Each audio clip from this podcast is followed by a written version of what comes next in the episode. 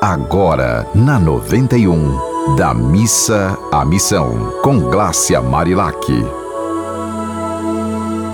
Oi, minha gente, como você está? Como passou?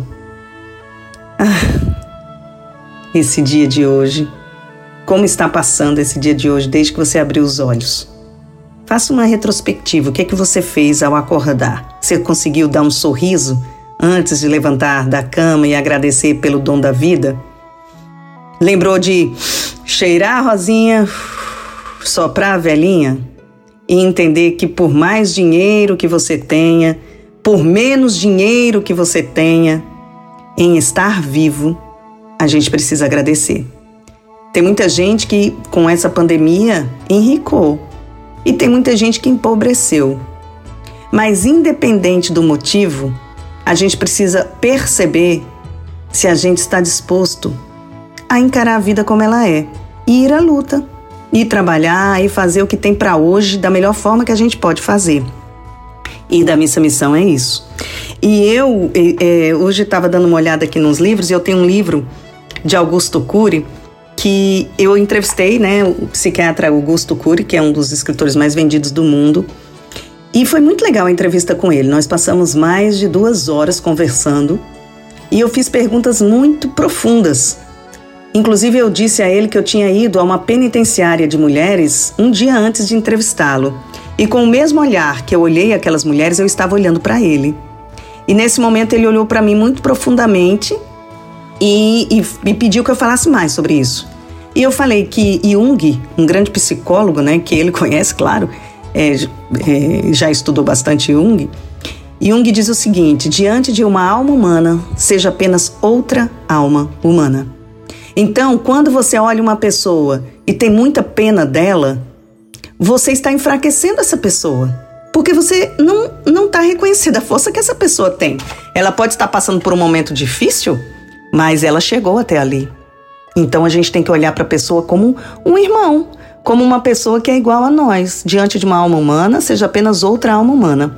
E ele achou muito legal isso e fez um, uma fala bem profunda, dizendo que se a gente conseguir atingir esse patamar, né, de se sentir igual, a gente consegue evoluir muito como ser humano.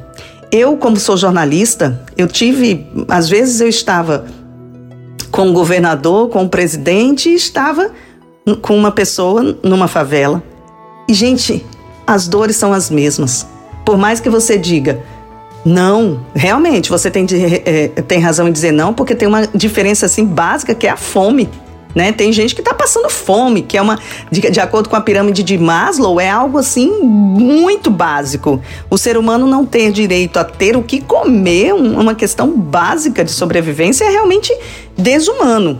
Mas se você tirar essa questão da sobrevivência e você olhar das questões da emoção de cada um, dos conflitos internos de cada um, você vai ver que todos passam pelo mesmo problema. Eu essa semana estava passando ali pela, pela, pelo cruzamento da Engenheiro com a Rota do Sol, um sinal ali, e tinha uma senhora pedindo esmola. E essa senhora bateu no vidro do carro e eu falei, eu vou abrir. A senhora estava de máscara, eu com máscara também, porque é importante, viu? Todo mundo alerta aí em relação à máscara. E eu com a máscara, ela com a máscara, e eu perguntei: a senhora tem um olhar tão feliz? A senhora é feliz? Ela falou: sou, minha filha. Eu sou. Eu só fico muito triste quando eu não tenho o que comer e eu vejo gente do meu lado que não tem o que comer. Mas quando eu consigo lembrar que eu tô viva e que eu posso pedir, que eu posso lutar, que eu posso tentar trabalhar, que eu tenho um sonho de conseguir um emprego, eu volto a ficar feliz. Porque por estar viva a gente tem que agradecer. Nossa, eu achei tão forte a fala dela, sabe? Muito forte. E aí eu queria falar para você que tem o que comer, que tem uma casa, que tem onde morar e que tá muito triste. Vá para dentro de si mesmo recorra, claro, num primeiro momento a gente precisa recorrer à medicina, é como se fosse uma boia. O, o medicamento é uma boia que vai te levar até a borda da piscina. E você suba na borda dessa piscina e vá viver com alegria e com leveza. Aí você fala: ah, é fácil você dizer isso. Mas, gente, não é fácil nada. Eu não estou dizendo que é fácil, não. Eu estou dizendo só que é possível. Quando você começar a oferecer sua vida para multiplicar em ações de bem-estar a si mesmo e ao outro, como você quando você começar a trabalhar em ações voluntárias, ir para as ruas, fazer a diferença, você vai se sentir útil. Se sentindo útil e sem colocar uma mão, né, acima do outro, colocando as mãos do lado, como eu falei na nossa outra gravação, na nossa outra fala aqui no, da missa missão, sem se sentir, se sentir superior, apenas se sentindo um ser humano disposto a ser melhor cada dia. Então, é isso que eu desejo, é isso que eu tento fazer todos os dias na minha vida e vamos que vamos. A gente vai conseguir. Vai tentar até um dia a gente poder comemorar vitórias, de olhar para trás e falar: eu fiz tudo o que podia. E se você tiver alguma notícia legal, mande para o arroba Marilac ou para os contatos desta rádio do Amor. Você ouviu Da Missa à Missão, com Glácia Marilac.